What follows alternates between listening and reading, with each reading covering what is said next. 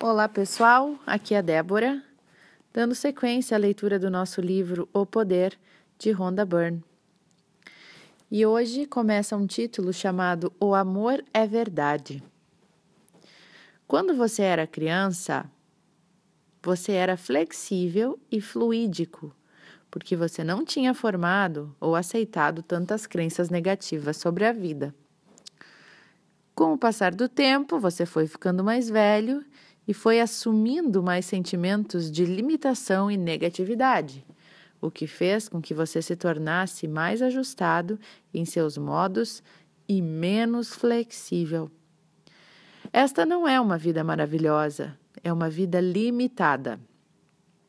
Quanto mais você ama, mais a força do amor levará você para longe da negatividade em seu corpo e em sua mente. E você pode sentir o amor derretendo tudo o que é negativo quando você está feliz, grato e contente. Não é verdade? Quando a gente consegue se entrar naquele sentimento de gratidão, de alegria, de amor, toda negatividade fica tão longe que a gente imagina que consegue ficar assim para sempre, que a gente consegue ter esse controle, essa alegria para sempre. Você pode sentir isso sempre que usa da gratidão e do amor. Você se sente leve, você se sente invencível e você se sente no topo do mundo. Quando você der mais e mais amor, você vai perceber as mudanças começarem a acontecer no seu corpo. O alimento terá outro sabor, um sabor maravilhoso, melhor. E as cores também ficarão mais brilhantes os sons torna se tornarão mais claros, verrugas ou pequenas marcas em seu corpo começarão a se desvanecer e desaparecerão. Isso é verdade. Seu corpo começará a se sentir mais flexível. A rigidez e pequenos chiados começarão a sumir. Quando você dá amor e vivencia os milagres em seu corpo, você não terá dúvidas de que o amor é a fonte da saúde. O amor está por trás de cada milagre. Todos os milagres são a força do amor em funcionamento.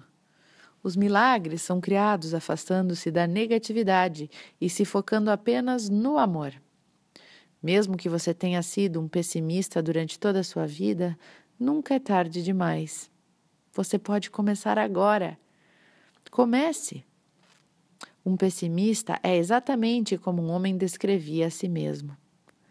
Quando ele recebeu a surpreendente notícia de que sua esposa, de que eles estavam esperando o seu terceiro filho, os pensamentos dele foram de como o impacto negativo de um terceiro filho teria sobre a vida deles, e não o contrário. Mas o que ele não percebeu exatamente foi como esses pequenos pensamentos negativos e sentimentos negativos poderiam resultar para ele. Em pouco, em pouco mais da metade do período de gravidez da esposa, ela teve que correr para o hospital e uma cesariana teve de ser realizada para o parto daquele bebê. Três especialistas disseram que na 23 terceira semana de gestação o bebê tinha uma chance de zero, 0% de sobrevivência. O homem foi nocauteado. Ele nunca esperou perder um filho. Após a cesariana, o pai foi levado para, o seu, para ver o seu filho, o menor bebê que ele já havia visto. Seu filho nasceu com 25 centímetros e apenas 340 gramas. A equipe médica tentou insuflar os pulmões do bebê com um ventilador, mas a sua frequência cardíaca estava diminuindo e diminuindo. O especialista disse que não havia nada que eles pudessem fazer. O pai gritou mentalmente: Por favor! e naquele exato momento o ventilador insuflou os pulmões de seu filho e a frequência do, do coração dele começou a subir. Os dias se passaram, todos os médicos no hospital continuavam dizendo que o bebê não conseguiria sobreviver. Mas esse homem, que havia sido um pessimista por toda a sua vida, começou a imaginar o que ele desejava de verdade. Toda noite, quando ia para a cama, ele imaginava a luz do amor brilhando sobre aquele filho. Quando ele acordava de manhã, ele agradecia a Deus por seu filho ter sobrevivido durante a noite. A cada dia, seu filho fazia um progresso e ele superou todos os obstáculos lançados contra ele. Após quatro meses exaustivos de intensos cuidados, ele e sua esposa foram capazes de levar o bebê, que havia tido 0% de chance de sobrevivência, para sua casa. O amor está por trás de cada milagre. Pois é, né, pessoal? Que história bonita para ilustrar, né? Que muitas vezes a gente. Algo de ruim precisa acontecer para que a gente acorde, para que a gente desperte. E a gente tem aquela mania de pensar que a dor é a pior coisa que existe. Mas a dor é uma professora, talvez a mais eficiente de todas, né? Porque ela vem e te mostra através da dor, te faz despertar. Ela é um despertador.